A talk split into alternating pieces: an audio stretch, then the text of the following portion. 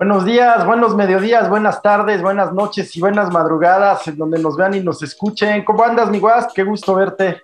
Qué gusto, man. Pues yo aquí estoy, como siempre, de mañana en sábado. Animoso. Ajá. Animoso y de buena. Sí, pues falta el Paco, ahorita viene, ahorita viene, pero. Ya, ya, ya soy yo el que te pone de malas. ¿Por qué o qué? ¿No? Pues de malas no, güey. No, de malas yo no me pongo, cabrón. Todo el mundo dice, ¿estás de malas? No, güey, así soy, cabrón. Sí, es cierto. Y como ya te conozco y así te quiero, pues no hay problema.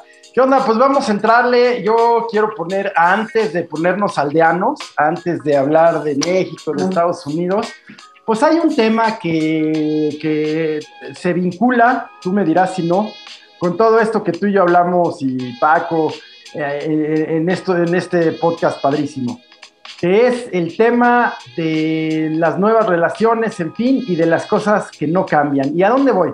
Voy al tema FinCEN Leaks. FinCEN Leaks.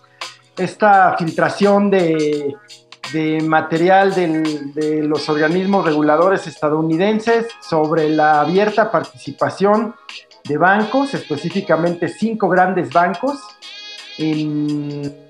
pues en operaciones de triangulación, lavado, eh, defraudación fiscal. Ay, ¿a poco te sorprende? No, de ninguna manera me sorprende. Eh, cada vez me sorprende menos.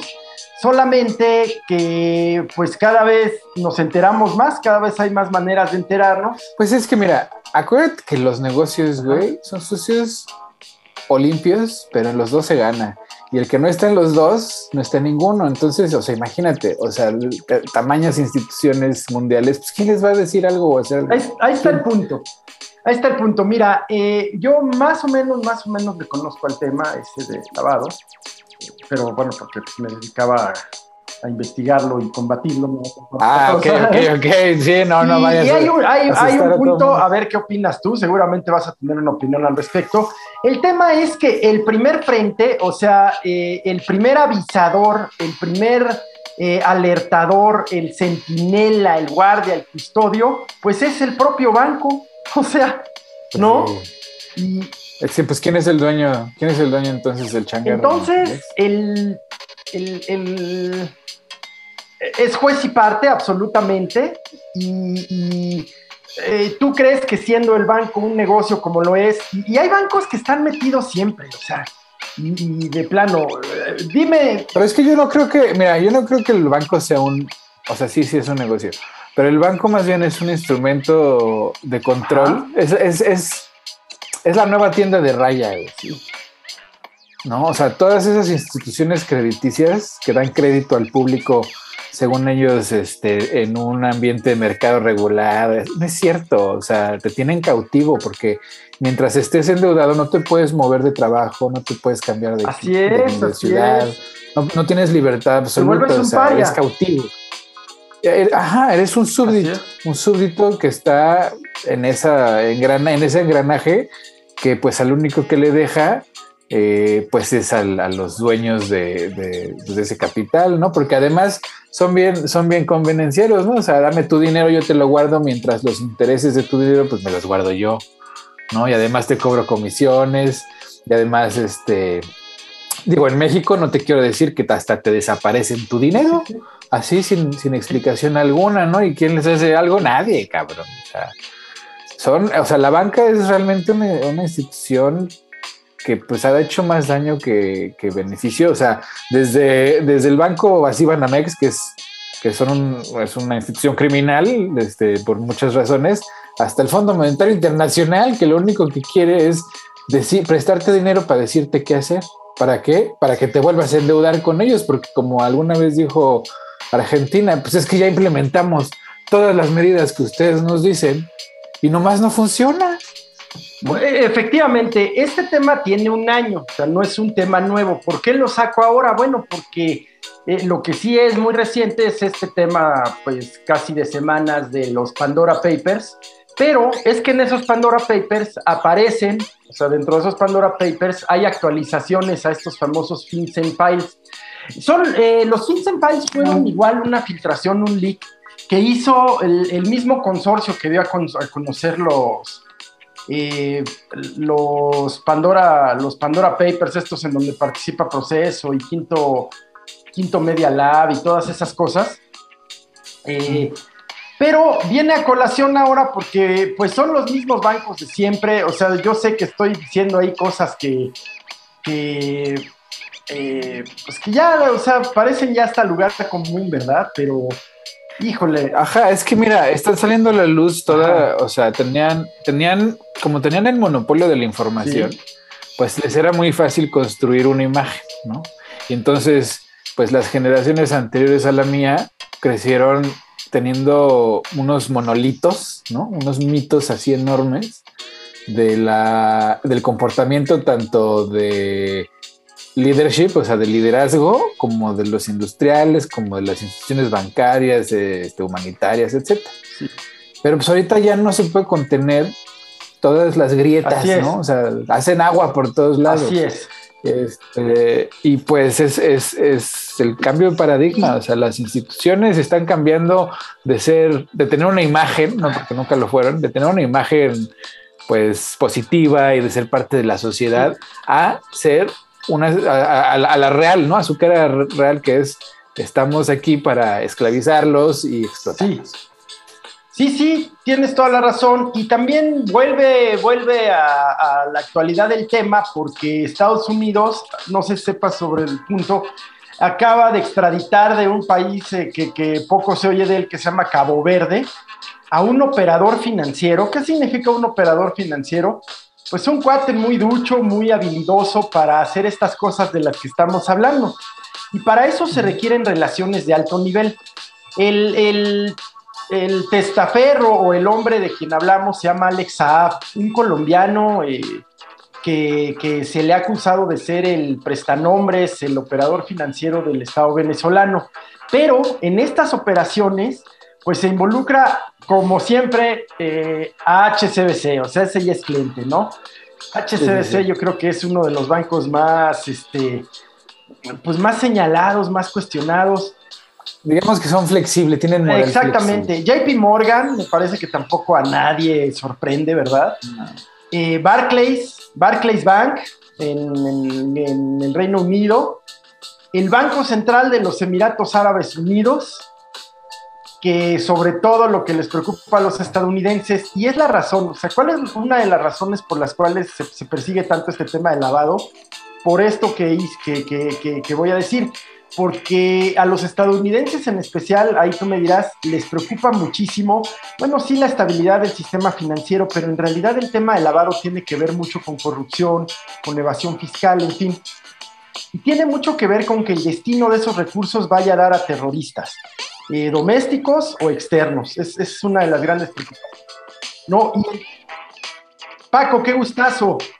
Y, y, el Banco Central de los Emiratos Árabes, ¿qué hizo? Pues trianguló por ahí para ayudar a Irán a evadir las sanciones. Otro banco cliente, el Deutsche Bank, que cuando vimos Deutsche alemán, pues ya pensamos que eso lo reviste de honorabilidad, de, de un halo de, los acreedores de Trump. Exacto, entre otros, entre otros, pero remontémonos al 98, al 91, han estado en todas, ¿no? El Deutsche es un poco como HCBC, como el propio JP Morgan se está convirtiendo, y una, una financiera que, ha, que se ha vuelto poderosísima con, con mucho capital de Medio Oriente, que es Standard Chartered, eh, financiera eh, británica, que, bueno, pues eh, tiene operaciones ahí poco claras, tanto en Medio Oriente como en el resto de Europa, en fin. Y el punto es que volvemos pues al principio a, todo un sistema de políticos corruptos, bancos involucrados, eh, pues que, no parece tener fin, es un loop. Pues el problema de siempre, o sea, diferentes caras, pero pues los mismos problemas, o sea, un loop.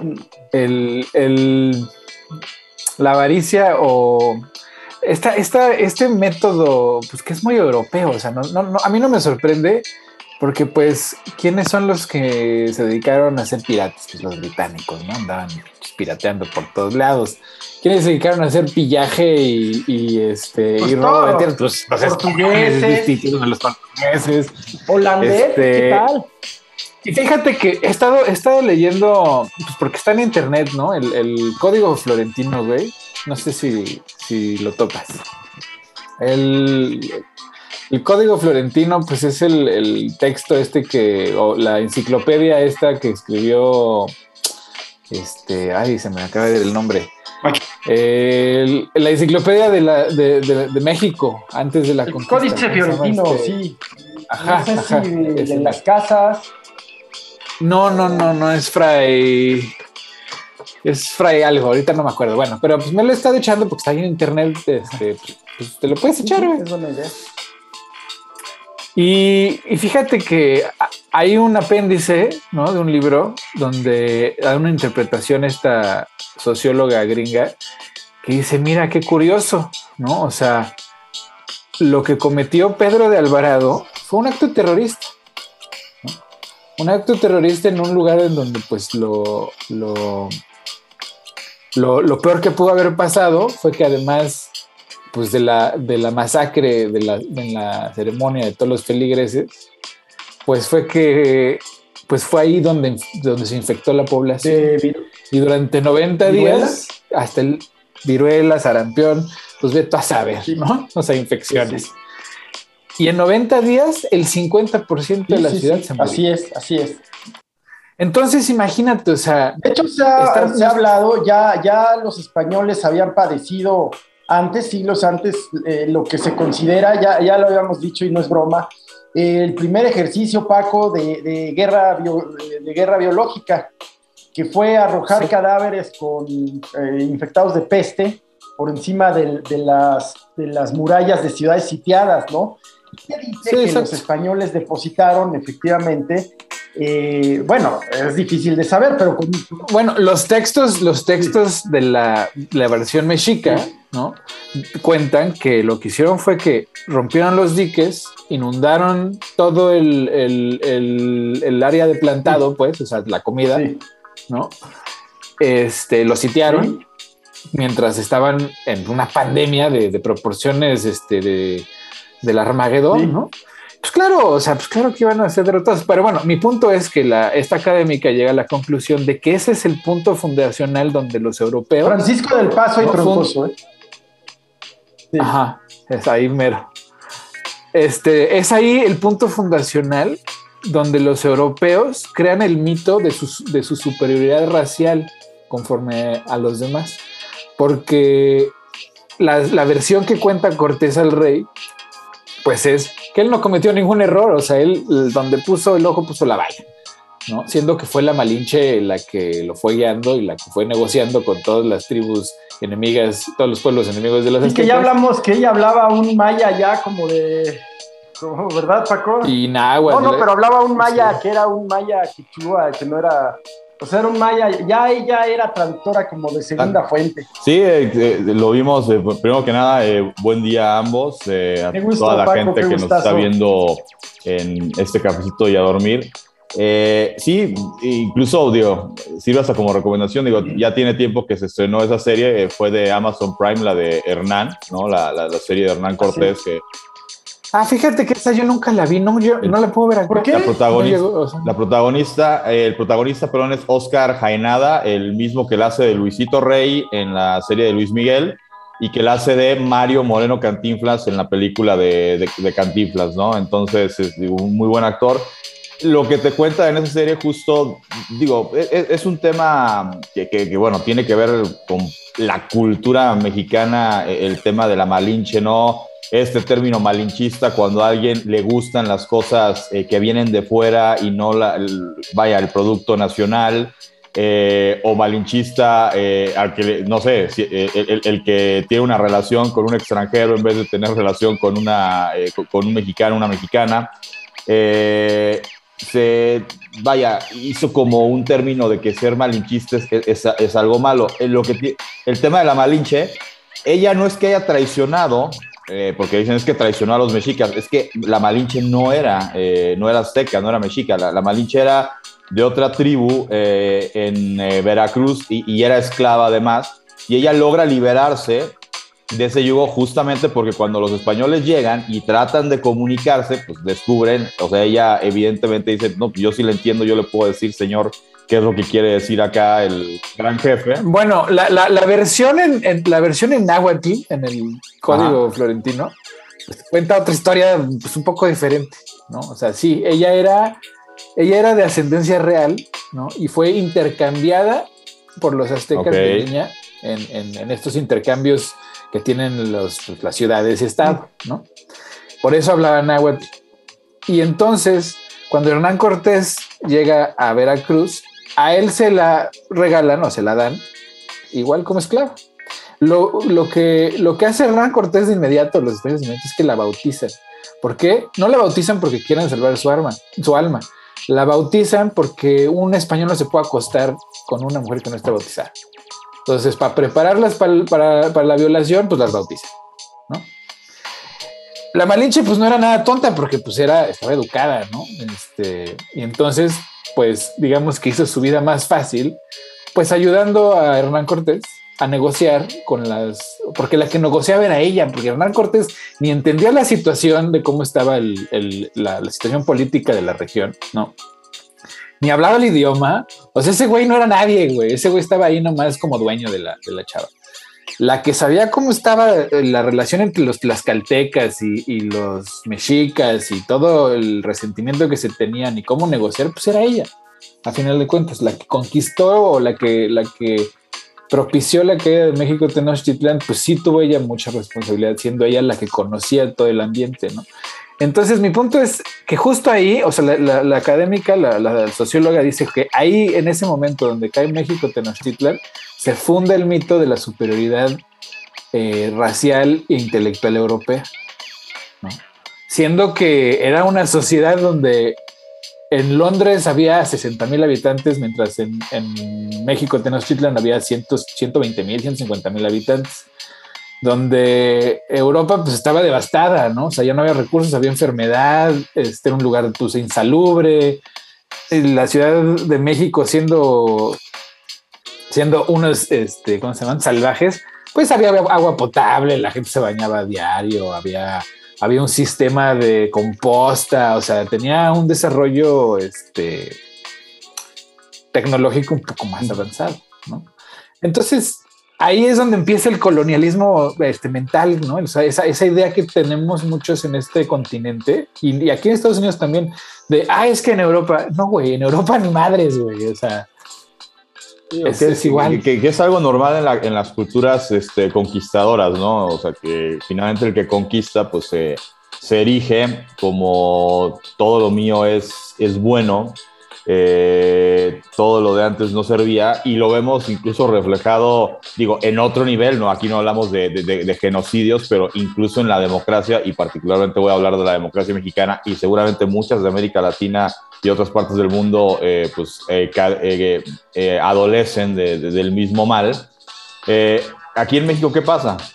Llega vaya, hay un cambio por todo un régimen de corrupción y, y demás eh, de más de 30 años, estoy hablando de lo que constantemente cita el presidente en las mañaneras y que no, no, no, no todo lo que cita es, este, está alejado de la realidad, evidentemente. Eh, pero bueno, entra Morena y, y, el chip es todo lo que hicieron antes no sirve y vamos a, a reestructurar esto. Y si, y si llegara el, eh, y cuando llegó el PAN en vez del PRI, pues también fue un tema como de todo lo que hicieron estos estuvo mal y todo lo que vamos a hacer nosotros es lo bueno y cuando regresó el PRI, pues más o menos lo mismo. O sea, eh, aquí a veces incluso entre el mismo partido, cuando hay relevo, claro. pues lo que hizo el otro me vale gorro y le voy a poner mi nombre a la calle. O sea, eh, eh, si no hay continuidad, nunca viene desde ese tema de la conquista, ¿no? De que los españoles conquistaron y todo lo que hicieron los mexicas no servía para un carajo. Nosotros venimos a evangelizarlos, venimos a. Ajá. Pero bien curioso, porque mira, los textos en náhuatl del recuento de, de los primeros años de la conquista, lo que sucede es que cae México Tenochtitlan, sí, pero, pero Hernán Cortés pues no tenía control de nada, o sea, la población pues, no, le era, no le era fiel a él, ni, ni, siquiera. Entonces lo que pasó fue una negociación en donde los, el liderazgo de la Ciudad de México se organizó, dijo que ya chido nos rendimos, Y en, como cualquier, con, cualquier liderazgo de un, de, un, de un, estado, ¿no? Pues estás viendo por un chingo de gente, güey. O sea, la población está, tiene que, les tienes que dar de comer, les tienes que dar condiciones salubres, etcétera.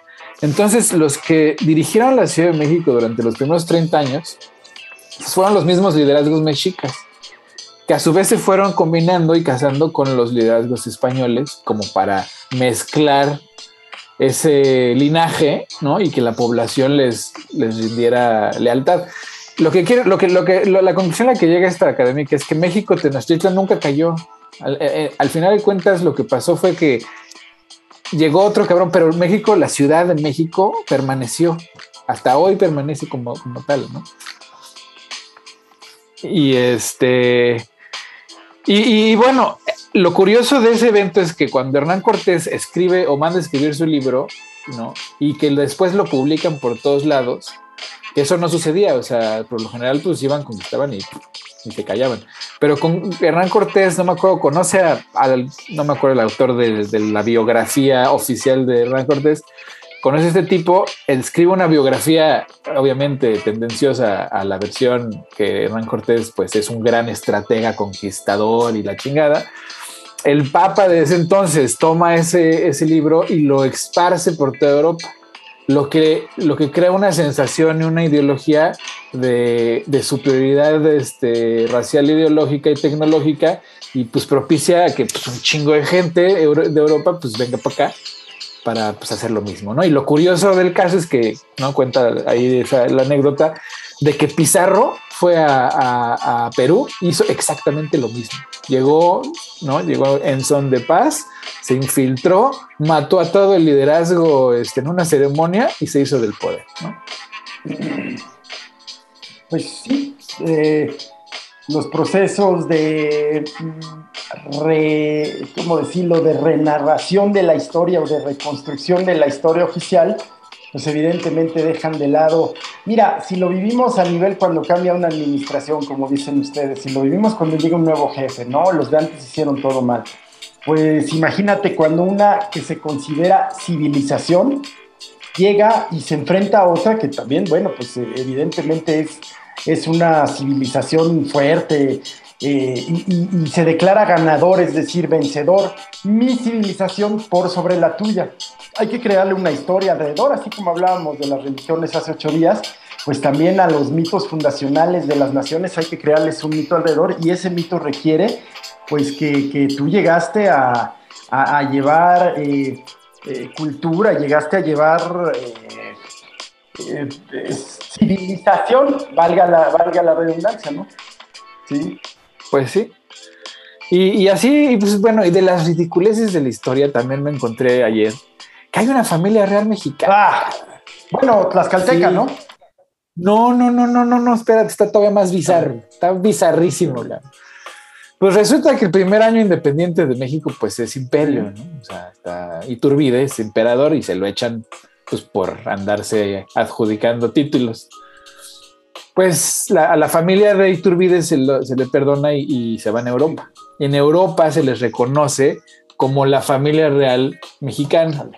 Hasta la fecha de hoy, hasta ahí que fueron con el Papa Francisco a que les dieran su reconocimiento. Viven en Australia los, los, Desconocía este, totalmente. ¿eh? Pues sí, todo el mundo, pues yo tampoco sabía. Pero resulta que en Europa todo el mundo los reconoce y los recibe como la familia real, así de Estado y ah. todo. ¿Cómo se llama? Pues así búscalos, la familia real mexicana son los descendientes de Iturbide. Ah, bueno, pues, ¿qué te digo? Yo he sabido recientemente, con motivo de los 200 años, eh, de una, una señora que es blanca, pues, de cabello rubio o castaño claro, pero se apellida algo así como Güeyot, sino una cosa así, y pues ella ha sido reconocida como el linaje de, de la nobleza tlaxcalteca. Sí, también ahí está la, heredera de Cuauhtémoc. Ah, sí es cierto. O sea, es una, o sea, hay, de eso sí, sí, hay varios. Pero no, o sea, estamos hablando del, año que México fue imperio. Ah, sí, sí, sí. y de la realeza que reconocen allá en, Europa, pues te digo que son ridículos ya madre. Pues es que es todo un sistema que descansa en sí mismo, ¿no? Pues sí. ¿No es eso? Von Gotzen de, de Iturbide. Von Gotzen. Von Gotzen de Iturbide. Von Gotzen. Von Gotzen. Von Gotzen. Austriaco. De Iturbide, creo que francés. Creo que sí lo habían leído. Creo, creo que son este, austriaco-mexicanos o este, algo así. Pues sí, algo Maximiliano así. Von Gotzen Iturbide. Ah, y aparte le ponen Maximiliano. O sea, ¿Cómo ves? O sea los, dos, los dos emperadores este, que tuvo México, o sea, ya, ya, ya post Nueva España, no, no, no, de, no del imperio eh, mexica, que, además digo, en lo que era México, porque no se llamaba México tampoco en esa época, pues eran varios imperios, ¿no? El imperio mexica, el imperio maya, eh, pues, fueron varias culturas que llegaron a tener un rol hegemónico, las que más, eh, o de las que más se reconocen aportes eh, pues incluso a la astronomía, a la ciencia, a las matemáticas, son a los mexicas y a, y a los mayas, ¿no? Por el, tema del calendario, por ejemplo, ¿no? Los calendarios que hacían ellos eh, pues son lo más eh, preciso, digo, variando en el tema de que nosotros, nuestro calendario actual son 12 meses por año, casi todos los meses tienen 30, 31 días, exceptuando febrero que es el mes bisiesto cada cuatro años, eh, creo que en el calendario maya eh, había como un mes, un mini mes de 10 días que era como una transición y, los otros meses eran como eh, por ahí de veintitantos días, o sea, eran más meses pues, de veintitantos días, ¿no? Pero el, el, punto es que el, el, año era de 365 días, ¿no? O sea, no, y hasta las horas, hasta las horas le ponían ahí, ¿no?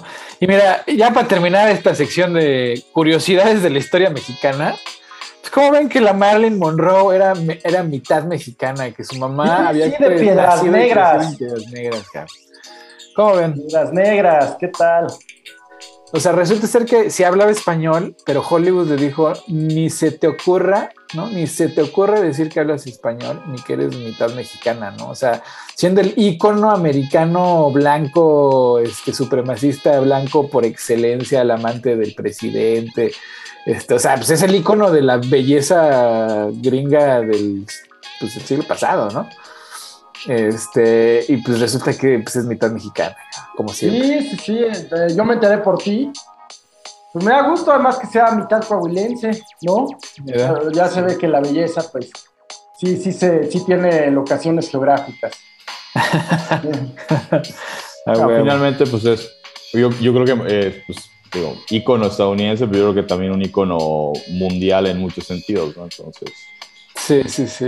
No, no, pero pues aquí hay mucha gente que, que pues considera a los mexicanos como algo inferior, ¿no? Que, que mantienen la, el ícono de, pues, de Marilyn Monroe como el ícono americano, ¿no? O sea, como la, la prueba de la, de la belleza, ¿no? Belleza aria. Y pues el hecho de que, sí. de hablar esa aria, o además, ¿no? Eh, y el hecho de que pues, sea mexicana, pues yo creo que sí, sí, los que saben, pues yo creo que sí les sabe de pegar pues sí, a mí me parece muy, muy normal que la belleza coahuilense trascienda fronteras.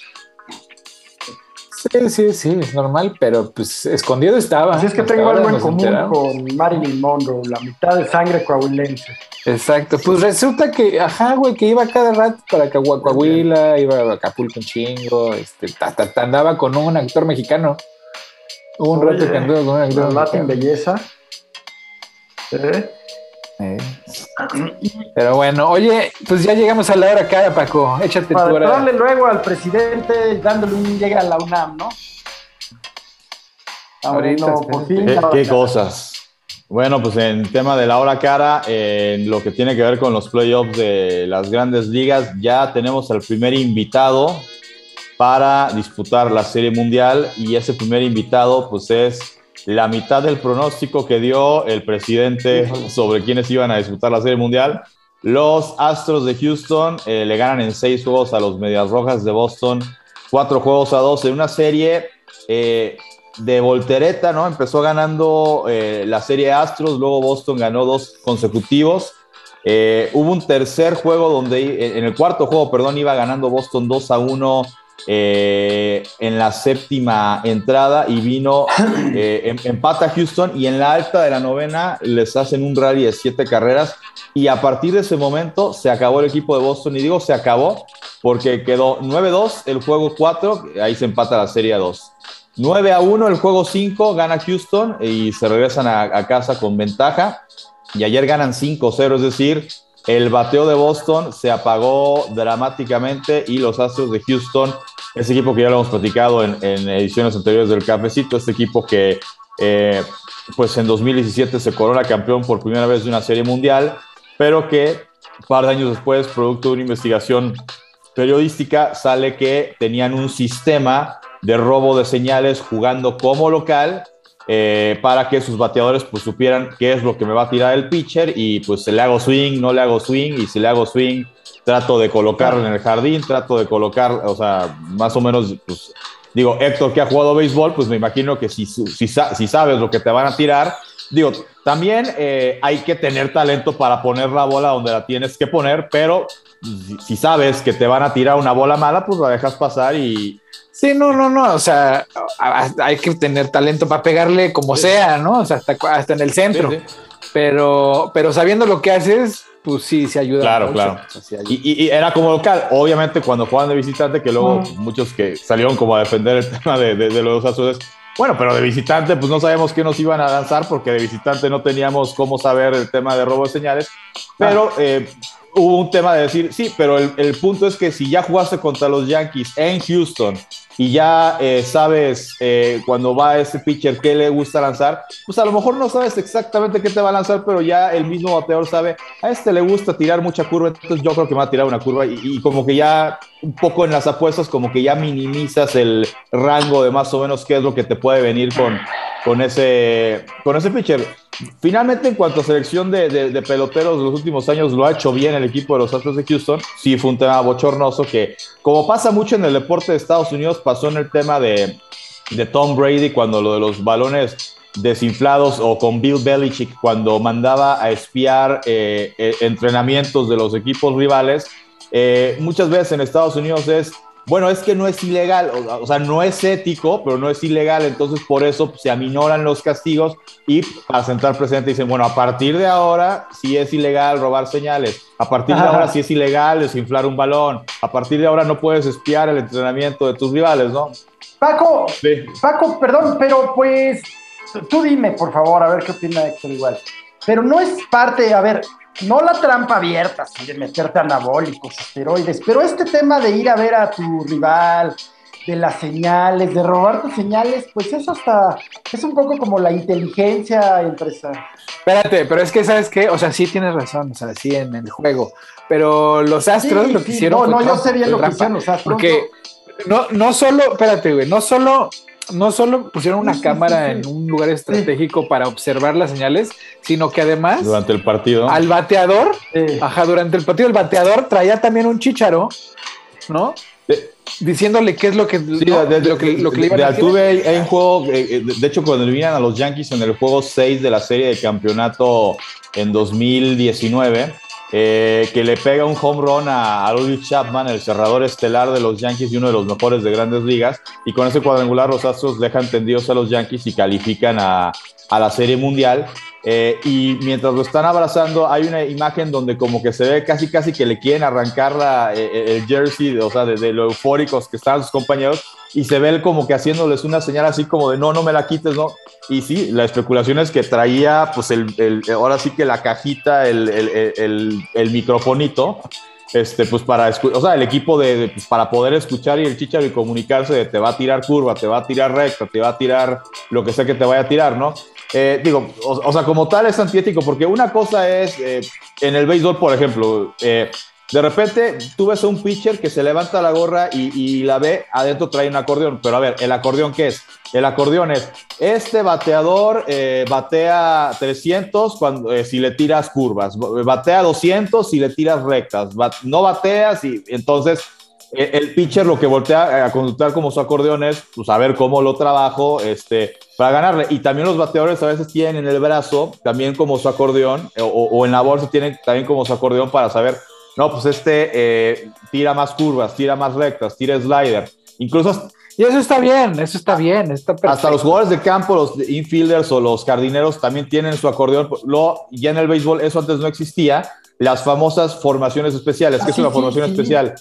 si ves que un bateador le pega siempre al jardín derecho, entonces a los jardineros como que los inclinas hacia el jardín derecho y a veces hasta el segunda base se pone como un nuevo jardinero y el parador en, perdón, el parador en corto y el segunda base se pone en la zona del parador en corto, o sea, como previendo, si batea, le va a pegar para acá, entonces como para tener cuatro o cinco hombres para que agarren la bola y pues eh, contengan una posible ofensiva, ¿no? Eh, eh, o sea, eso no es hacer trampa, eso es estudiar a tu rival y saber por dónde te puede hacer daño y también por dónde tú le puedes hacer daño. Esa es la pregunta. Eh, en, el fútbol hay porteros que cuando se van a serie de penales, pasó en el Mundial de, de 2006, el portero de Alemania, cuando Alemania elimina a Argentina, Jans Lehmann tenía un acordeón, o sea que ese acordeón no era otra cosa de, a ver, ¿quién me va a tirar el penal? Eh, el, este, el conejito Saviola, ¿no? El conejo Saviola siempre lo tira a la derecha, o sea, e, es simplemente como para tú poder anticipar más o menos cómo me va a querer atacar, cómo va a querer tirar el penal este, este cuate, ¿no?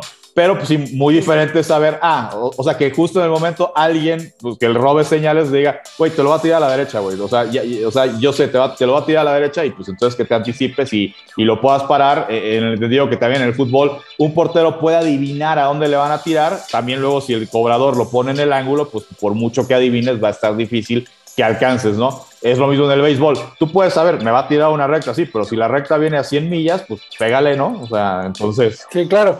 Pero sí, pero saber que es una curva ayuda un chingo. Porque eso es lo que haces cuando, cuando estás bateando, no sabes lo que te van a tirar, pero lo que estás esperando es hay pitchers que tienen ciertas actitudes cuando van a tirar una curva, ¿no? O sea, la agarran diferente o se paran diferente. Entonces ya sabes, dices, ah, este güey va a tirar una curva. Pero si no sabes, esa curva no le vas a pegar nunca. Sí, sí.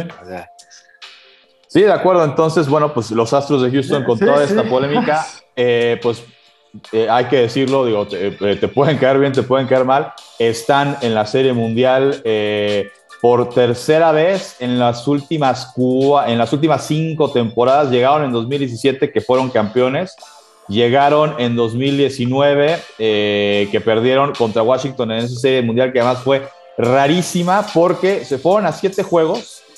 Houston perdió los cuatro juegos en su casa, pero ganó los tres en Washington. O sea, nadie pudo ganar. Esa fue una serie mundial histórica porque ninguno, ninguno de los dos pudo ganar como local. Y bueno, Washington se coronó campeón ganando los cuatro juegos que fueron en, Houston de esa serie mundial. Eh, y bueno, pues reinventado Houston con un manager que sabe mucho como Dusty Baker, de los eh, managers con más años en eh, grandes ligas. Y el rival saldrá entre el actual campeón, que son los Dodgers de Los Ángeles, y el conjunto de los Bravos de Atlanta. la serie está 3 a 2 a favor de los Bravos de Atlanta. Eh, aquí, ¿qué pasa con el equipo de Dodgers que tiene que ganarle ya los dos juegos que restan en Atlanta al conjunto de los Bravos? De hecho, la serie estaba 3 a 1. Ya Dodgers eh, ganar o despedirse. Ganaron el quinto, eh, alargan la serie a un sexto juego que va a ser en Atlanta. la tiene complicada el conjunto de los Dodgers. Y además la tiene más complicada porque Dodgers desde hace muchos años el tema de la oficina del equipo de los, de los Ángeles hacen buenas contrataciones, hacen buenos intercambios, pero con Dodgers hay un tema. El manager es uno de los eh, tipos más raros que yo conozco eh, en el béisbol por este tema de la famosa sabermetría. ¿Qué es esto de la sabermetría que, aplica Dave Roberts, el, manager de los Dodgers?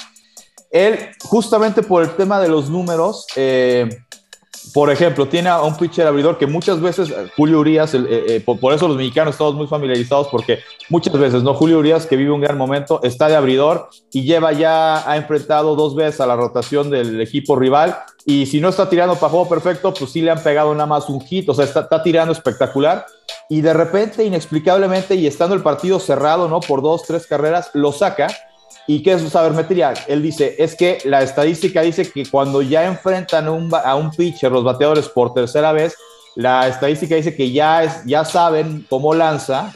Es lo que decimos, el tema de aquí no es trampa, no es que robe señales, es que, a ver, ya lo enfrenté dos veces y me tiró así y así y asado y cuando se mueve así me, me tiraba curva y cuando se movía así me tiraba recta. Entonces ya para la tercera vez el bateador como que ya trabajando él de, a ver, ya lo vi dos veces, pues como que el bateo ya se puede dar una idea de, yo creo que me va a lanzar así, entonces, este, o sea, me voy a colocar así en la caja de bateo, le voy a hacer swing a, a, más bolas, etcétera. Entonces hace cambios, pues pensando, es que es más probable que le den al pitcher. Mete a otro relevista que no es tan sólido, no es tan efectivo y, de repente no le funciona. Y así se le han ido muchos partidos. O a veces eh, mete a un abridor, a Julio Urias ya lo, ya lo metió de relevista en esta postemporada cuando Julio Urias es un abridor. Y los románticos del, del béisbol, eh, y eso también lo debes saber perfectamente Héctor, pues dicen, a ver, el abridor es abridor, el relevista es relevista, el cerrador es cerrador, ¿no?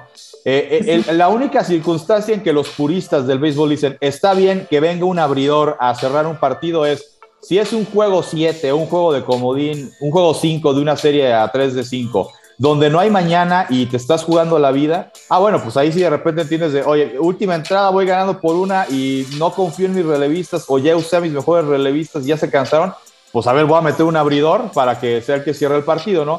Ahí los puristas te dicen, ok, eso está bien pero Dave Roberts de repente, pues en una entrada por, ah, es que viene puro zurdo y Urias, por decir un ejemplo, domina a los zurdos, ¿no? Ah, entonces lo voy a meter. Pero pues no es lo mismo para un abridor, eh, porque los abridores calientan más que los relevistas. Los relevistas están acostumbrados a, órale, párate y caliente el brazo, órale, este, unos 20, 30 lanzamientos y órale, ya estás listo, vamos a, este, al campo, ¿no? Y un abridor, pues sí, este, prepara más porque pues un abridor está eh, vaya, está trabajado incluso su cuerpo físicamente para trabajarte de cinco entradas para arriba, ¿no? Entonces... Y es que el picheo, el picheo es mental, o sea, si el, si el, si el tipo pues es abridor, pues igual y necesita un rato antes del juego, pensar y la chingada, ¿no? O sea, es, el béisbol es, es un deporte muy mental, o sea, si estás bloqueado por más bueno que seas, no vas a, no vas a darle la pelota, no vas a pichar strike, es más, no vas a tirar así la pelota a tu compañero, O sea, luego es bien raro, güey. Hay días así que no das una, y, por ejemplo, con los cerradores también hay un tema que dicen, a un cerrador, los cerradores para qué están? Los cerradores están para, tu equipo va ganando por una dos carreras, entonces entran para salvar el juego, ¿no? O sea, para salvar la ventaja y concretar la victoria de su equipo. Hay quien te dice que a un cerrador, por ejemplo, no lo puedes meter cuando el partido está o empatado o incluso si, si el equipo va perdiendo porque, vuelvo, el cerrador, en, eso que dice Héctor, que e, es un deporte mental, el cerrador está preparado eh, o generalmente trabaja en escenarios de vamos ganando, estrechamente si quieres, pero vamos ganando, la presión la tienen ellos porque me tienen que batear y yo este, les voy a lanzar así y así, o sea, en cambio, cuando entra y el partido está empatado, es otro tipo de presión porque ahí no es de tengo que mantener la ventaja, es no, pues es que, que no me peguen porque pues vamos empatados o no, pues es que vamos perdiendo y pues si me pegan, pues entonces eh, los puristas también dicen el cerrador lo tienes que meter cuando el escenario es entras a salvar el partido o incluso a veces, eh, aunque la ventaja sea muy amplia, no importa, eh, eh, muchas veces eh, managers meten a sus cerradores que los meten cuando el partido está muy cerrado, a veces los meten cuando un partido tiene una ventaja más amplia el equipo, pero lo hacen a lo mejor por temas como de, es que, por ejemplo, como pasó en la serie de Astros contra, contra Boston, que los últimos tres partidos que ganó Boston los ganó, perdón, Houston los ganó por un amplio, muy, muy amplio, entonces, ¿qué hace el manager? Si no lo pongo a lanzar ahorita se me va a oxidar y para cuando le toque lanzar en serie mundial pues no va a tener tanto trabajo. Entonces aunque la ventaja sea muy amplia y esté pues digamos sencillo el panorama lo voy a meter para que trabaje o sea para que no esté inactivo digamos no eh, entonces pues ese tema con, con Dave Roberts mucha gente dice si los Dodgers tuvieran otro manager, de las tres series mundiales que han disputado, que ya perdieron dos, dicen por lo menos hubieran ganado otra, porque muchas veces partidos que el equipo parecía tenerlos en la bolsa se le iban porque Dave Roberts hace un movimiento en, el tema del pitcher y el pitcher que, que, entra pues no, no, le hace el trabajo. Y los expertos dicen es que cómo metes un abridor a hacer el trabajo de un cerrador o cómo eh, a este cerrador lo metes en esa circunstancia, o por qué cambiaste tu abridor si llevaba siete entradas y le habían pegado un hit en todo el partido, pues déjalo que lance por lo menos octava y ya metes a tu cerrador estelar en la novena, ¿no? En fin, son, es un tema de estrategia, a mucha gente no le gusta, eh, es el actual campeón Dodgers, eh, tiene un panorama complicado, Ahora, los románticos del deporte dicen que lo que tiene a favor Dodgers es que están jugando contra los Bravos de Atlanta y la memisa está eh, durísima ah. con todo lo que da, porque eh, el otro día cuando la serie estaba 2-0, Atlanta iba ganando 5-2 y en la novena Dodgers le dio la vuelta y ganó 6-5. Entonces sale este meme de, Spider-Man, de cuando están varios Spider-Mans, y entonces a uno le ponen la que, en, la cabeza el escudo de los Falcons de Atlanta, y al otro le ponen el escudo de los Braves, de los Bravos de Atlanta, y el meme decía, como cuando eres de una ciudad que está acostumbrada a perder grandes ventajas, ¿no? Entonces, esa es la esperanza que tienen los aficionados de Dodgers de que Atlanta, eh, o sea, sus equipos están acostumbrados a lo que antes de que Cruz Azul rompiera su malaria de, de, títulos y se coronó campeón de liga, pues lo que coloquialmente en México le decíamos a Cruz Azulearla, ¿no? O sea, eh, están acostumbrados a, no, vas ganando, estás a un out de la Serie Mundial y lo pierdes. Entonces, esa es la, la esperanza que tienen los aficionados de los Dodgers la realidad es que trae muy buen equipo el conjunto de los Bravos de Atlanta. Eh, y eh, pues bueno, de ahí saldrá el rival de los Astros de Houston para una serie mundial que pinta para ser buena. Si es contra Dodgers, el ingrediente adicional es que en la serie mundial que ganan los Astros se la ganaron a los Dodgers. Y en los Dodgers hay un gran odio por los Astros porque justamente fue el año del tema del robo de señales. Pues sí, pues qué interesante, Paco. Muchas gracias otra vez por, la cara. cara. ¿Cómo ves, Muy bien, eso y pues hay un juego ahí interesante este fin de semana. El América parece que va a entrar en primer lugar, ¿verdad, Paco? Pero el América Tigres pues siempre se ha vuelto muy interesante. lastimosamente así es, pero bueno, pues hoy, este, para los que, digo, aparte de, ver al equipo que uno le va, eh, pues le deseamos todo el éxito del mundo al piojo, ¿no? ¿Cuándo íbamos a decir eso? No, no, no, no. no, yo no, ¿eh?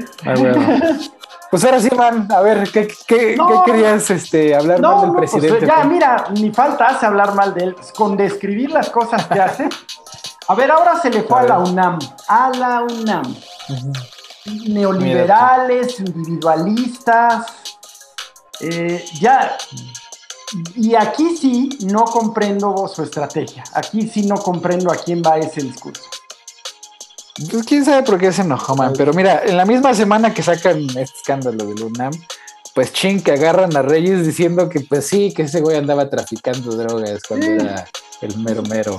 O sea, ya cayó Reyes, García Luna, Cárdenas Palomino. Pues, ¿Qué sigue? Felipe Calderón. A, Rosario me la, me, la, dejaron todavía encerrada otro rato. Ajá, güey. Eh, digo, eh, o sea, sigue paseándose con impunidad. Eh, esto del tema de, irse a la yugular, a la UNAM, se me hizo burdo y, y, rayando en lo absurdo como cuando durante la campaña presidencial de 2012 Enrique Peña Nieto fue a un acto a la Universidad Iberoamericana. Como candidato. Eh, como candidato. Algún alumno le hizo un cuestionamiento sobre lo, de Ayotzinapa. Eh, no, no es cierto, Ayotzinapa no, eso es cuando fue presidente, no. De. Ah, se me, eh, de la elección, ¿no? No, no, cuando él era gobernador del Estado de México hubo, uno, ah, un operativo ah, de Atenco, de Atenco. Ah, de San Mateo Atenco, sí. Una disculpa, me dio un lapsus. No, pues son muchos eh, datos.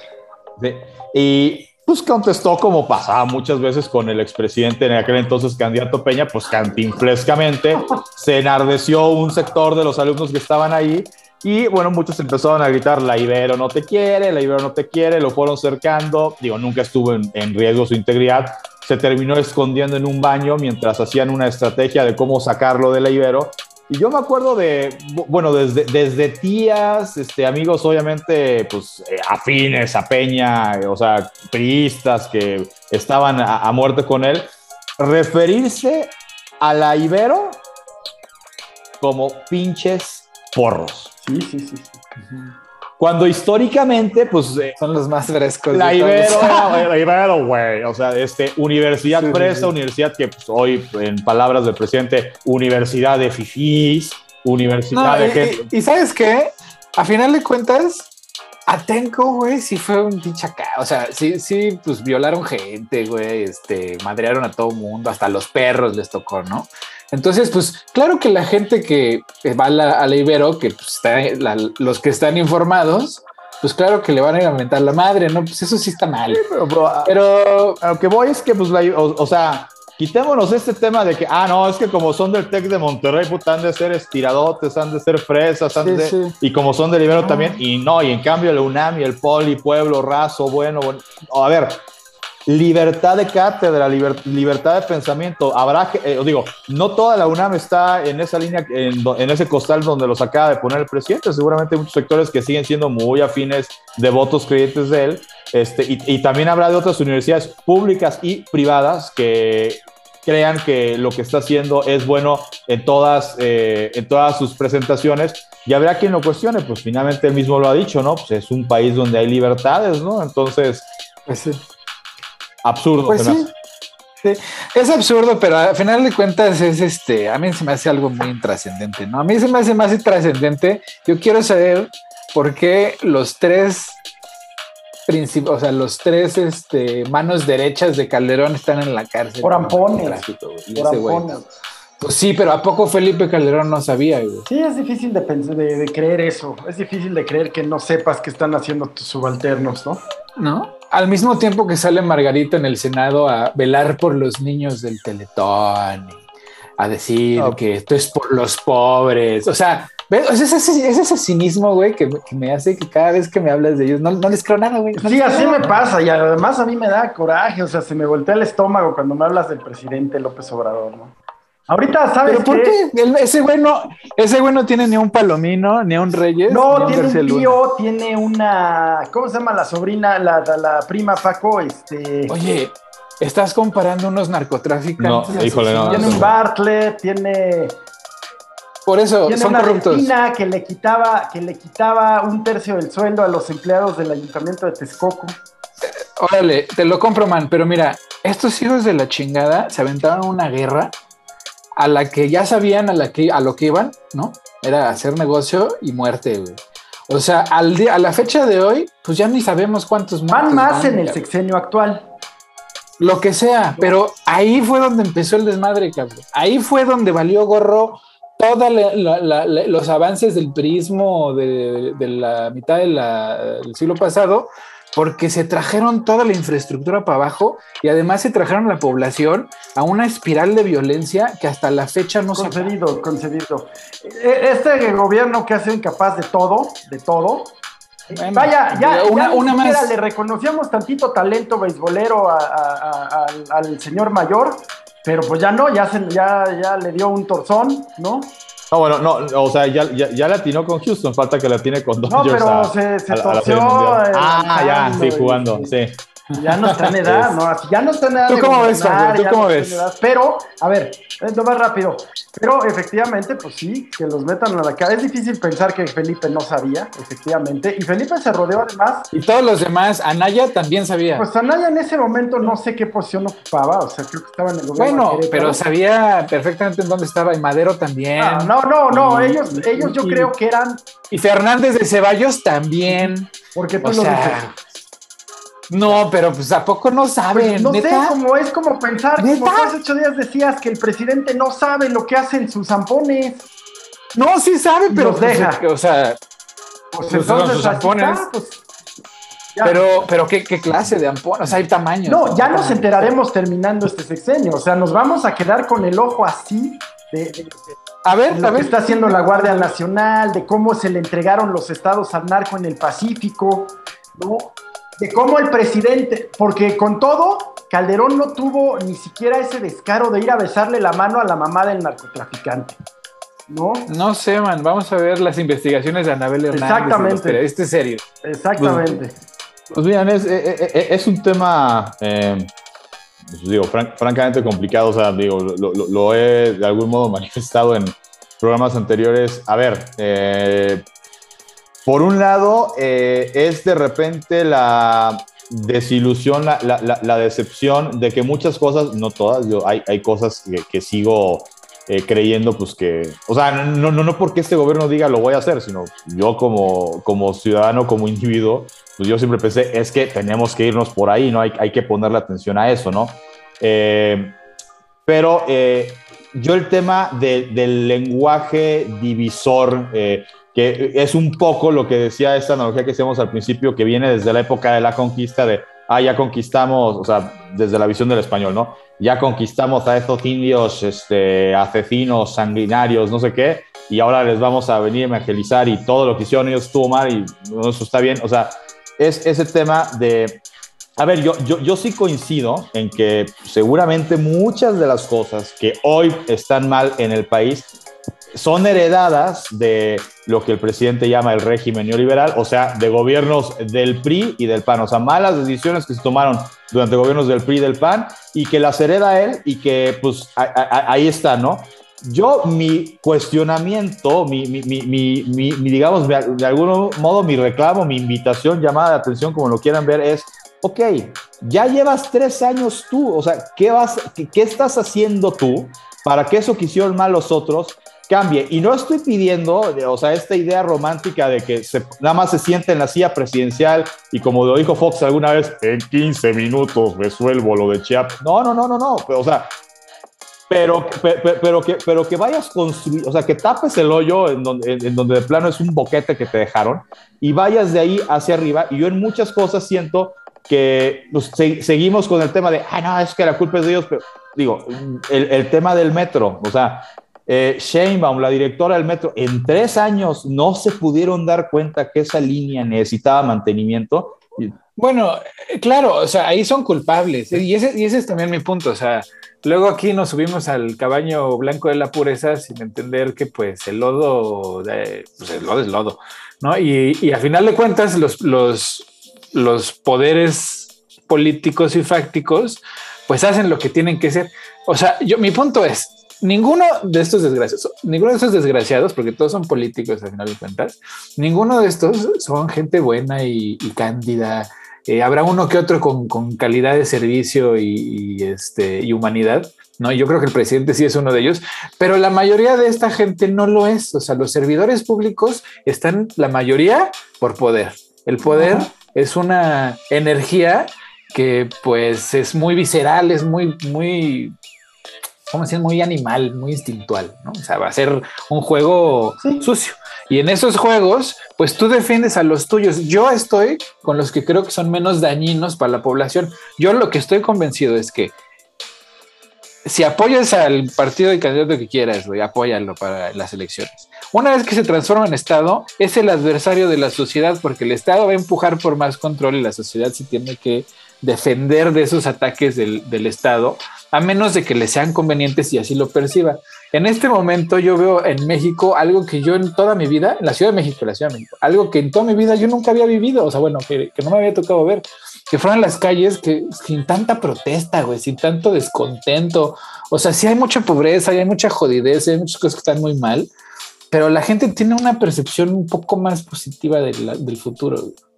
Y eso es progreso, eso sí es progreso. O sea, que se haya acabado el, régimen pasado, que neta era un régimen asqueroso, güey.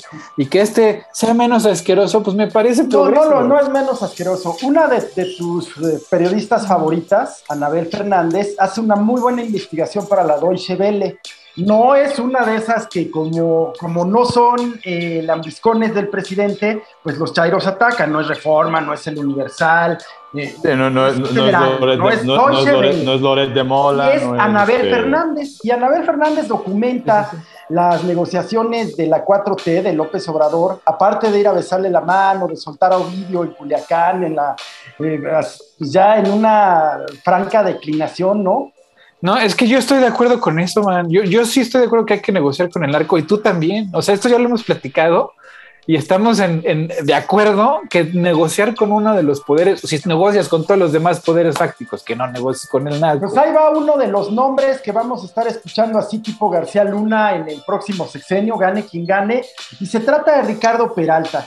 Ricardo Peralta venía de, los gobiernos panistas, de los gobiernos panistas, un servidor público.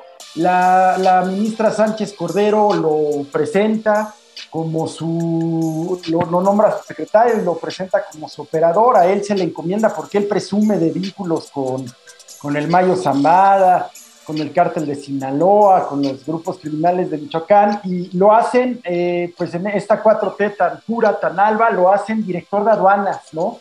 En donde deja una estela de corrupción que no, no va a acabar de investigarse en muchos años. Sí lo están investigando, según entiendo. Eh, pues qué bueno, sí, Pero no cae, ¿no? O sea, son esas eternas de este presidente. Pues tarde que temprano, mira, los Oya también lo estaban investigando y no caía y cayó y ahí anda sufriendo. En restaurantes de lujo, si quieres, pero el dinero, el dinero no te da nada de felicidad ni tranquilidad. No. ¿eh? Entonces, bueno, pues ahí está. Eh, la, la, inseguridad está peor ni siquiera que con Felipe Calderón, o sea, está mucho peor. Pues ahí, por ahí se deberían de ir, fíjate, por ahí sí, y, digo, no sé si esté mucho peor, eh, si está mucho peor en lugares como, o está igual que en Michoacán y pues en la sierra y la chingada, sí. Y, me sorprende que la oposición no, no, se vaya por ahí. Supongo que porque pues, son de los cómplices de todo, ¿no? O sea, no quieren hablar de sus complicidades, ¿verdad? Y sale cualquiera, ¿eh? eh digo, finalmente, pues, eh, el tema también que lo, lo he comentado en otras ocasiones con, la oposición, a ver, es eh, la, oposición que tenemos, ¿no? el PAN, el PRI, los pongo en ese orden porque pues, es el peso que tienen en cuanto a número de legisladores en, el actual, en, en, el actual gobierno, en las actuales legislaturas. Eh, hombre, pues es, eh, yo creo, yo soy de los que piensa, ah, seguramente habrá muchos que no, pero eh, a ver, si el gobierno actual creímos en ellos, llegaron y nos están quedando a deber y eso nos va a llevar a tomar una decisión de el año que entra, que es lo del tema de, de la revocación del mandato, decir, ¿sabes qué? Terminamos anticipadamente este contrato entre presidente y, sociedad y te vas. O en 2024 vámonos por otra opción. Yo sí soy de los que dice, a ver, Morena me quedó mal, Morena me quedó mal. Los que estuvieron antes de Morena, pues lo hicieron mal y por eso, pues en su momento o sea, dijimos, vamos a votar por Morena, ¿no? Entonces, es, eh, eh, es, es, voltear, es voltear a lo siguiente, es voltear a ver a tus opciones, es voltear a ver eh, otra oposición que tenga el beneficio de la duda, porque nunca he estado en una posición como la, están actualmente los que nos gobiernan o los que nos gobernaron antes. Y por otro lado, está esta cuestión de que pues, no, espero que no caigamos en, híjole, pues hay que votar por alguno de estos que pues sí, o sea, son malos, pero ya, pero ya me demostraron que pues me pega, pero me da, ¿no? O sea, no sé. No, no, no, es que eso es lo que yo creo que está demostrado. Tenemos que demostrar que no es cierto, güey. O sea, que Morena no cumple lo que promete, pues, güey, son, es, es, es, política, güey. O sea, en una campaña te van a prometer porque prometer es gratis. Prometer no cuesta nada, ¿no?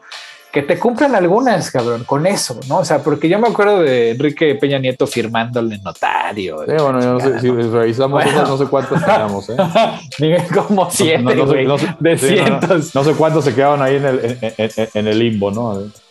Ajá, güey, o sea, o las que sí cumplió pues, estaban en obra negra, ¿no? O sea, ya inaugurados, pero en obra negra los pinches edificios.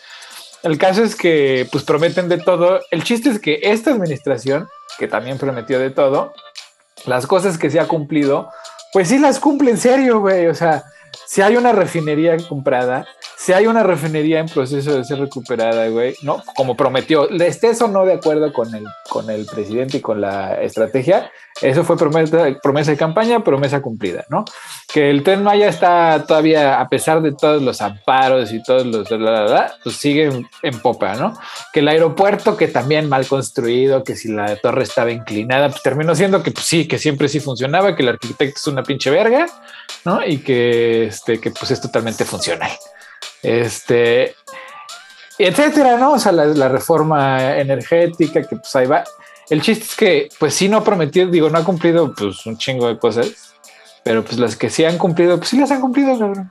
Y creo que eso, pues para mí, para mí, pues es progreso. Oye, oye, el de Texcoco, eh, que te ha, eh, digo, voy a tener como una semana así, pero vi imágenes de inundado, el, el trazado, o sea, la, la X, que ya estaba trazada y pues bajó agua por la temporada fuerte de lluvias que ha habido por acá en, en, Ciudad de México, que, eso creo que siempre, siempre se dijo y se dijo desde el sexenio pasado, híjole, lo quieren hacer una zona donde un día llueve y, al y el otro también, y si llueve y el otro también, se va a estar inundando y que el gasto, gran parte de ese aeropuerto se iba a ir no en estar remozando las terminales, no en estar remozando las instalaciones, no, se iba a ir en estar eh, pues trabajando el tema del drenaje, trabajando el tema del pavimento de, la pista y así, por las constantes lluvias, y, no las lluvias, ¿no? Pues llueve en cualquier, en cualquier parte de México, sino está eh, arriba de un lago, ¿no? Entonces,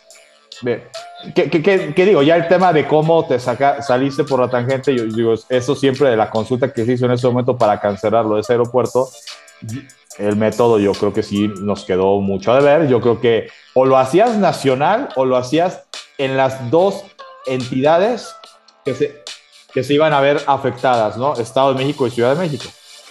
Lo que pasa es que tú y yo, güey, tenemos unas expectativas altas. Sí.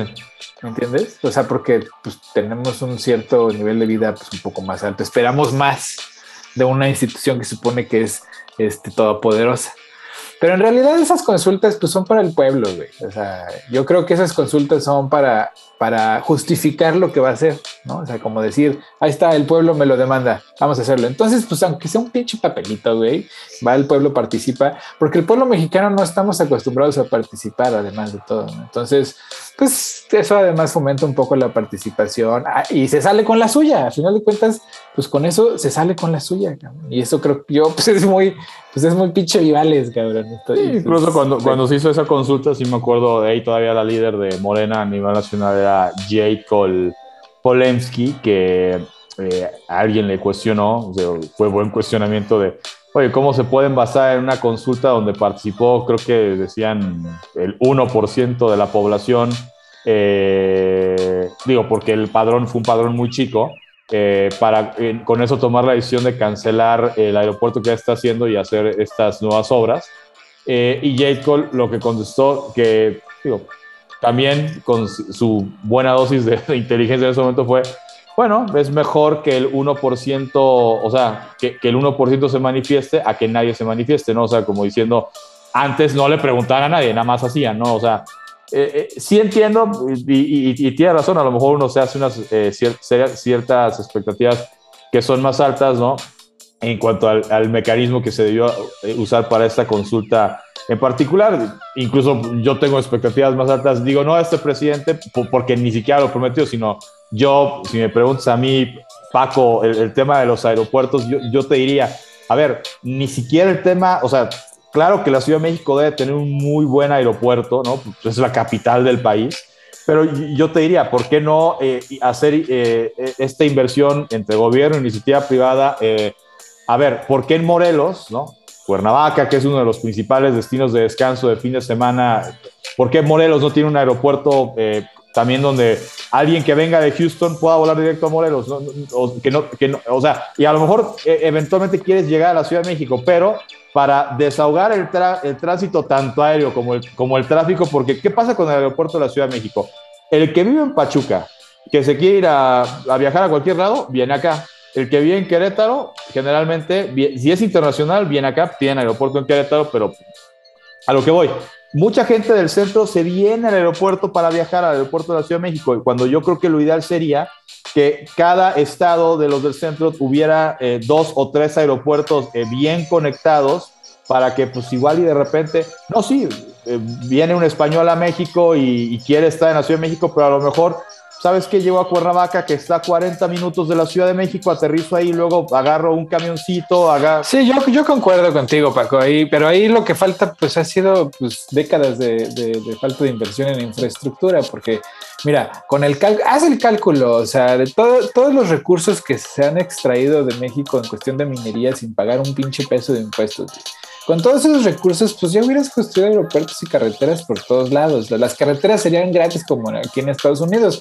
Aquí no mames, o sea, les digo que cada vez que sales de la ciudad, o sea, ¿cuánta gente no es prisionera de la Ciudad de México porque no tiene para pagar las casetas? De acuerdo. Eso es, eso cuarta la libertad de tránsito. O sea, las casetas te cuartan. Es que te puedes ir por la libre. Ay, sí, güey, a ver, vete por la libre, güey. No, no, no. o sea, vete por la libre. Sí, sí, pues carreteras que entras a las mismas ciudades, pero pues va, o sea, en medio de top. O sea, sí, no, no, es este. son inseguras, te asaltan, este. Están mal, mal mantenidas, o sea, no, pues no, tampoco. Sí, no, pues la inversión no, no, no, eh, claramente no es la misma. Eh, pero bueno, pues digo, esa sería una idea. No se le ocurrió a este gobierno, por lo tanto, no es un reproche que le pueda yo hacer a este, a este gobierno, porque tampoco fue promesa. Desde las cosas que yo pienso que deberíamos hacer y que eso es eh, eh, en algún momento sería más benéfico que si terminal, que si al hangar presidencial lo haces terminal 3, que también se llegó a manifestar en algún momento que podían hacer eso. El tema de Santa Lucía, de si ya va a estar bien conectado en cuanto a tema vialidad de Santa Lucía cuando lo inauguren para usarse a final de cuentas uno utilizará el aeropuerto pues ni siquiera por gusto, ¿no? si de repente un día hay que viajar y tu vuelo sale por Santa Lucía, pues vas a tener que ir a Santa Lucía, ¿no? Porque yo he escuchado a mucha gente bien indignada con, ya no voy a volar en ese. Pues, si tu vuelo sale de ahí, pues no, o sea, no, o sea. Te chingas. Ahora sí, como decía mi abuela, o te aclimatas o te aclichingas. Pues sí, ¿no? O sea, pues, entonces, digo, ya, ya, ya veremos cómo, cómo termina eso. Eh, y lo, que hemos, también lo, lo hemos platicado en, en otras ocasiones, a ver, yo creo que en un país con profundas brechas de desigualdad como lo hay en México, e, el, este discurso que fue, creo que desde su primera campaña, no, no, ni siquiera de su primera campaña como presidente, creo que desde que fue jefe de gobierno, su eslogan de campaña era por el bien de todos, primero los pobres. Bueno, o sea, vaya, tú para enderezar, para que la cancha esté pareja, pues a los que nunca han tenido condiciones o oportunidad de participar, pues sí, les tienes que dar condiciones para que puedan eh, participar, ¿no? Eh, aquí el tema que eh, en esta cuestión de pandemia yo sí he, sentido la queja de, de, varios sectores y no son los sectores, o sea, no son Claudio X González, no son los, el ex de la Coparmex que ya abiertamente eh, ahora sí que haciéndole caso a, lo que el presidente ha dicho muchas veces de ya fuera máscaras, así, ya abiertamente diciendo vamos con todo a tirar a Morena y, demás. Eh, hay gente de, clase media que a lo mejor votó o no votó por él, pero pues no es gente pues, que mueva redes para eh, pegarle al gobierno actual o no tiene intereses metidos ahí y que yo creo que faltaron eh, políticas eh, como para mitigar los golpes que hayan podido recibir durante la pandemia. Yo creo que la, clase media en este país históricamente siempre ha sido la más golpeada. ¿Y por qué digo siempre? Con los gobiernos anteriores, no, pues es que el superempresario pues ahí hace artimañas para no pagar impuestos. El que es pobre, pues no tiene para pagar impuestos, ¿no? Y a veces ni siquiera está dado de alta del SAT. Y entonces, ¿a, quién se le, ¿a quién le recae el peso? Pues a la clase media. Y, ya, y ahorita, pues es, es lo mismo, no nada más ya por el tema de pagar impuestos, sino porque muchos se vieron afectados, eh, pues en, el tema de pandemia, que la pandemia no es culpa del gobierno. Eh, yo sí creo, a lo mejor lo intentaron y creyeron que no se podía. No, ¿sabes qué? No, no sí les valió madre, la neta. ¿Y sabes por qué? Porque son la clase media en México, pues lástima, lástima, pero es la minoría, güey. ¿Me entiendes? La clase en México, la media en México se chinga porque pues, pues no, no hay muchos, güey. Entonces, no es, en Estados Unidos la clase media, bueno, y eso está entre comillas, son la mayoría.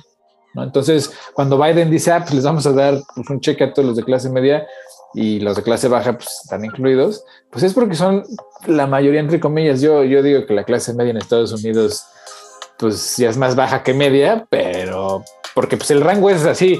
Eres clase media si ganas de entre 40 y 150 mil dólares al año, güey. No, pues el 40 y 150 mil, pues es un pinche mundo de diferencia, ¿no? Entonces, por eso digo, bueno, la clase media. Pero así lo manejan, ¿no? Entonces la clase media es la mayoría. Y en México, siendo que es la minoría, pues siempre, siempre les toca pagar. Además de pagar, les toca chingarse también.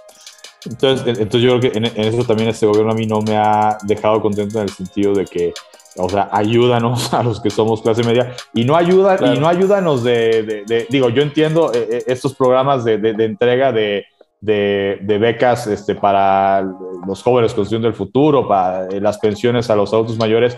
Digo, yo no, no, estoy diciendo que a nosotros clase media también nos dé ese tipo de ayuda, ¿no? Yo Ayuda me refiero a subsidio en el tema de impuestos, condonación durante X periodo del tema de impuestos o de la luz o de, o sea, de, una serie de servicios que no vi voluntad en ese gobierno. Me estoy, estoy hablando del gobierno federal, ¿no? Luego a nivel local, pues la semana pasada ya platicábamos, por ejemplo, ahora que entró la nueva administración en Nuevo León, este, de Samuel García, y que todos los presidentes municipales salieron a anunciar, le vamos a subir el precio al predial, y sale Luis Donaldo Colosio Riojas a decir que efectivamente que no, no, o sea, que también para el municipio de Monterrey es inevitable subir el predial, pero él lo anuncia de la mano de a las colonias populares de Monterrey les vamos a dar subsidio y pues solamente, digo, no lo remata diciendo sí, pero se sobreentiende que, o sea, a las zonas populares, a las zonas marginales de Monterrey les van a dar subsidio y las zonas eh, pues que tengan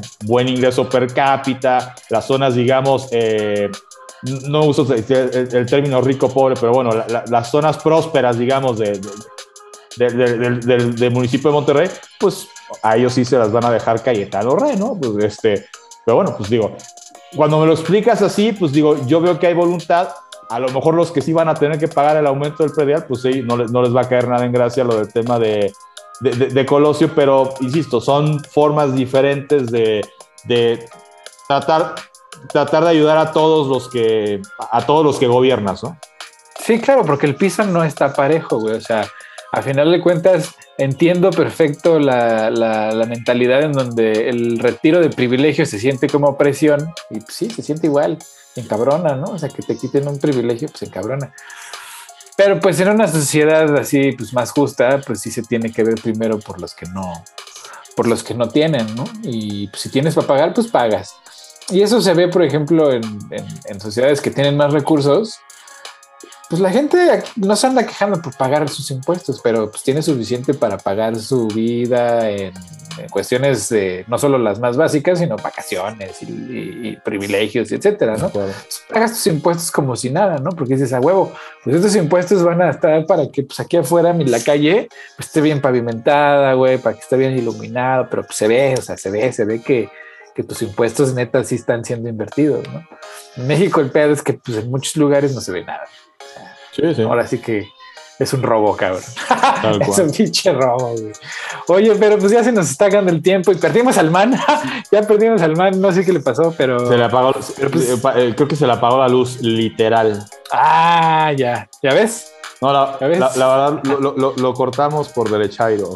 No. A huevo.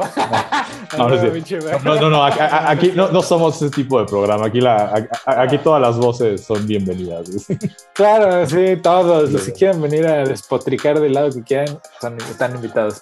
Pero pues vámonos con las recomendaciones, Paco, para, para no alargarnos. Bueno, pues para esta eh, semana, como recomendación de serie en Netflix, hay una serie que se llama You, eh, o eh, no sé si en español la traducción literal sea tú, que es sobre un bibliotecario que conoce a una mujer y bueno, pues casi de inmediato se enamora con ella y al punto de la obsesión donde pues va vaya, la sigue, eh, se empapa de todo lo que tiene que ver con la vida de ella y trata, obviamente sin que ella lo sepa, pues de quitarle obstáculos del camino, de allanarle eh, pues su andar para que se rodee de gente que no sea tóxica para, para ella y evidentemente pues de que lo pueda conocer y ella también se pueda enamorar de él. Entonces es una serie, o sea, es thriller o sea, tiene su dosis de, suspenso, su dosis de thriller psicológico. Eh, y es interesante, es una serie que, eh, digo, yo me recuerda mucho a la de Breaking Bad, no, no porque tenga nada que ver con temática de, de, Breaking Bad, sino por el tema de que partiendo desde la perspectiva de que el personaje principal, pues no es una persona que tome decisiones que sean éticamente correctas. Es un antihéroe, es un antihéroe.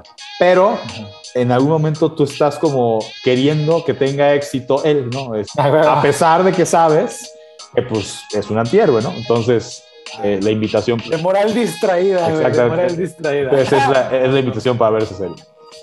Ah, huevo, Paco, sí suena. ¿Y qué? Esta, esta semana no hay frente a frente? y la semana que entra va a haber frente a frente. Eh, Sí, eh, bueno, esta semana sí, el cafecito cuando lo estén viendo, miércoles 27 de octubre, 6 de la tarde, frente a frente, previo a la carrera al Gran Premio de México, eh, que se corre el domingo 7 de noviembre.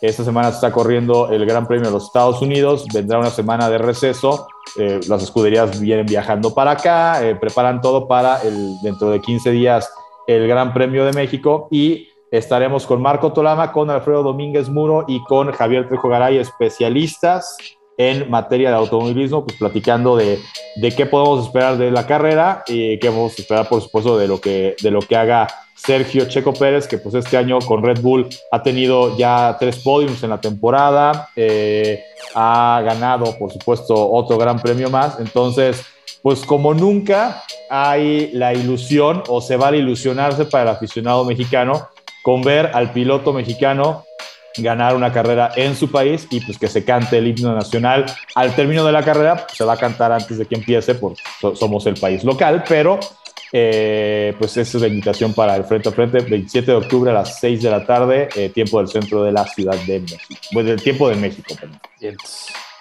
Pues sí, pues no se lo pierdan, siempre tan, tan bueno ese Frente a Frente. Este, yo, yo les voy a, recomendar este, un libro, bueno, no un libro, es una enciclopedia y digo, la, he estado ojeando, está en internet, este, está escrita en español y náhuatl y tiene unas, ilustraciones, unas ilustraciones así poca madres hechas así por artistas mexicas de la época. Eh, es el código florentino, el título original es Historia General de las Cosas de la Nueva España, escrito por un, un, uh, fraile franciscano, eh, el español es, ¿Cómo se llama este señor? Bernardino de Sagún, ese, Bernardino de Sagún. Mm. Eh, es una compilación que, se tardó 30 años en, organizar, ¿no? Es toda una enciclopedia de qué comían, cuáles eran sus costumbres, la simbología de todos las, los, los, escritos este, mexicas y todas las, las, las este, representaciones de sus dioses, es la naturaleza, ¿no? ¿Qué animales había, el colibrí, cómo se llamaban, etcétera, etcétera. Y este, y además, pues trae un chorro de poemas, o sea, poesía en náhuatl y trae un chorro de recuentos de, gente, porque pues él usaba a la, a la comunidad, ¿no? O sea, la comunidad escribía y él traducía. Y entonces pues, había recuentos de la época de antes de la conquista, durante y después, ¿no? De cómo fueron cambiando las cosas. Entonces está muy interesante, eh, es, de acceso público. Puedes comprarlo también, pero pues, son 12 tomos, cada tomo cuesta como 800 pesos, ¿no? Entonces pues, son, pero, pero lo encuentras en internet, está, está este, en varios lugares. Pues ahí se los recomiendo. Y pues bueno, eh, ya se nos acabó el tiempo, Paco. Muchas gracias otra vez por estar aquí en cafecito y a dormir. Eh, gracias, Héctor, y a, y, a Gil que. Eh, sí, se nos quedó, sin... luz. Yo creo que pues por andarse quejando de la reforma energética y del presidente le cortaron la luz del cabrón. ah, bueno, no, es cierto. Órale, un abrazo, que estén bien. Igual, bonito semana.